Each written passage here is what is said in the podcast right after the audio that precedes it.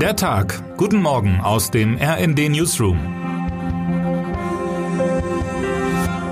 Es ist Sonntag, der 3. Juli. Vor einigen Tagen hat meine Kollegin Anna Schuckert einen sehr lesenswerten Artikel über die großen Lehren der Corona-Pandemie geschrieben. So war eine der Folgen der Cholera-Epidemien des 19. Jahrhunderts, dass Städte begannen, in sauberes Trinkwasser zu investieren. War dies doch die sicherste Möglichkeit, weitere Epidemien zu vermeiden. Einen Rückschluss könnte es auch nach Corona geben bezüglich sauberer Atemluft. Zumindest argumentieren zahlreiche Forschende in diese Richtung. Politisch sind wir von diesem Schritt noch weit entfernt.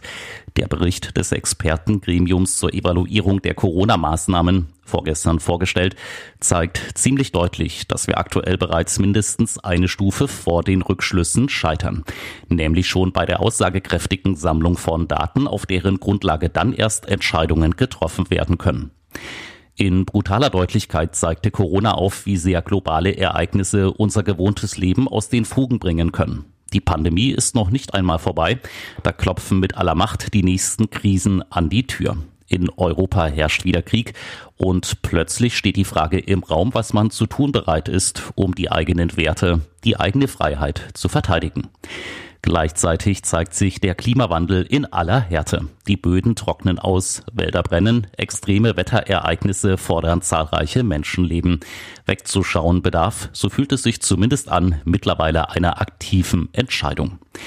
Der Krieg und die Klimakrise zwingen uns zu einer intensiven Auseinandersetzung mit der Frage, wie wir künftig unseren Strom, unsere Energie gewinnen wollen. Die Energiewende, sie ist existenziell geworden.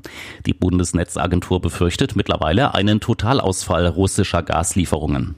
Die Ampelregierung richtet verzweifelte Sparappelle an das Volk und eine abgeschriebene Energiequelle zwingt sich der Welt erneut auf. Die Atomenergie. Zwar will Deutschland von Nuklearenergie nichts mehr wissen, doch auf diesem Feld dreht sich gerade sehr viel. Immer mehr EU-Staaten planen neue Atomkraftwerke. Ägypten, die Türkei, sogar die ölreichen Emirate treiben die Kernkraft voran. China plant 150 neue Reaktoren, berichtet RND-Chefautor Matthias Koch. Und in Kalifornien kämpfen Klimaschützer dafür, ein altes AKW länger laufen zu lassen. Verkehrte Welt. Und dann wären da noch die gesellschaftlichen Fragen.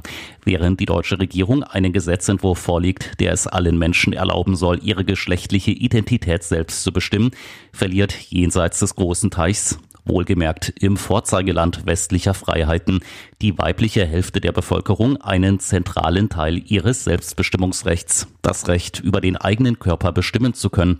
Dafür sorgte das oberste US-Gericht.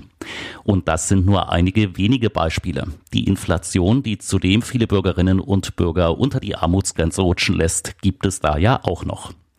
Wir haben vielleicht wissenschaftlich und politisch noch nicht die richtigen Schlüsse aus dieser Pandemie und all ihren simultanen Krisen gezogen. Aber eines hat sie uns bereits jetzt zurückgebracht, die existenziellen Fragen. Wie wollen wir in Zukunft leben? Wer soll welche Rechte in unserer Gesellschaft haben?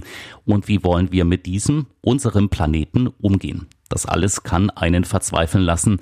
Man kann es aber auch andersherum sehen. Endlich beschäftigen wir uns auf breiter Front mit diesen Fragen. Es ist an der Zeit. Termine des Tages. Köln. Es wird bunt und laut, hat aber einen ernsten Hintergrund. Bei einer der größten CSD-Paraden in Europa wollen die Teilnehmenden heute ab 11 Uhr in Köln für ihre Rechte demonstrieren. Das Motto lautet, für Menschenrechte, viele gemeinsam stark. Wimbledon. Jule Niemeyer und Tatjana Maria spielen am Sonntag beim Grand Slam Turnier in Wimbledon jeweils um ihren erstmaligen Einzug ins Viertelfinale. Die 22 Jahre alte Niemeyer trifft in der Runde der besten 16 im ersten Spiel auf dem Center Court auf die Britin Heather Watson. Die zwölf Jahre ältere Maria bekommt es mit der an Nummer 12 gesetzten Lettin Jelena Ostapenko zu tun und spielt auf Court 1 um 14 Uhr ebenfalls die erste Partie des Tages. Wer heute wichtig wird. Sebastian Vettel und Mick Schumacher müssen beim Formel-1-Rennen in Silverstone am Sonntag auf eine starke Aufholjagd hoffen. Vettel startet an seinem 35. Geburtstag beim Großen Preis von Großbritannien im Aston Martin nur von Rang 18. Landsmann Schumacher belegte bei der verregneten Qualifikation im Haas Rang 19. Und jetzt wünschen wir Ihnen einen guten Start in den Tag. Text Paul Berten, am Mikrofon André Glatzel und Philipp Rösler. Mit rnd.de, der Webseite des Redaktionsnetzwerks Deutschland, halten wir Sie durchgehend auf dem neuesten Stand. Alle Artikel aus diesem Newsletter finden Sie immer auf rnd.de slash der Tag.